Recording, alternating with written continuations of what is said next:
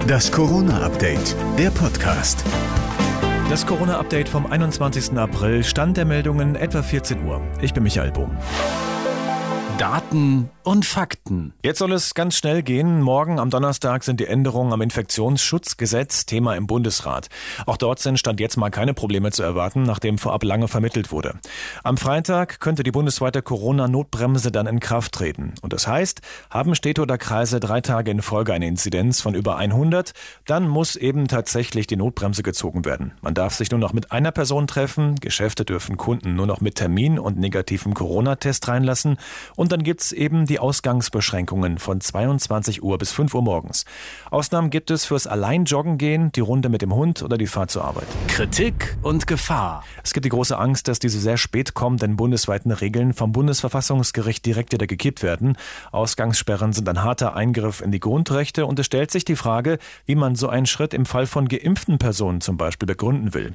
Und dann gibt's da die Skeptiker, die sagen, diese Ausgangssperren bringen die Leute noch mehr dazu, sich früher zu treffen und dann vielleicht die ganze Nacht durchzuzechen. Auch die alleinige Abstellung auf Inzidenzwerte, die natürlich steigen, wenn wir jetzt viel testen, sorgt für Ärger. Das trifft natürlich auch die Schulen, die ab einer Inzidenz von 165 jetzt in den Distanzunterricht wechseln sollen. Und diese Zahl ist für den Präsidenten des Lehrerverbandes Meidiger nicht nachvollziehbar, das sagt er im ZDF. Ja, also es ist auf jeden Fall besser als die 200, äh, die ja auch äh, keine Empfehlung von medizinischen Experten waren.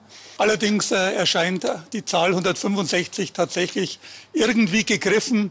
Ich glaube, man hat geschaut, wie hoch ist die durchschnittliche Zahl in Deutschland und äh, dann kann man ungefähr die Hälfte der Schulen offen lassen. Anders kann ich mir die Zahl nicht erklären. Die Befürworter. Der Chef der Unionsfraktion im Bundestag Brinkhaus hat gesagt, man kann sich nicht von hohen Zahlen heruntertesten. Das geht nicht.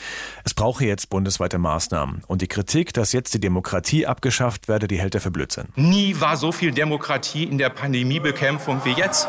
Es ist so, dass dieser Deutsche Bundestag als höchstes Verfassungsorgan ein eindeutig entscheidet, wenn A passiert, dann muss B diese Folge da sein. Da gibt es keinen Spielraum für die Bundesregierung.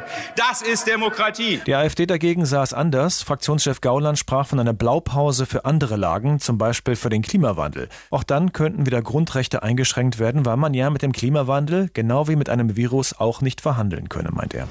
Das war das Corona-Update vom 21. April.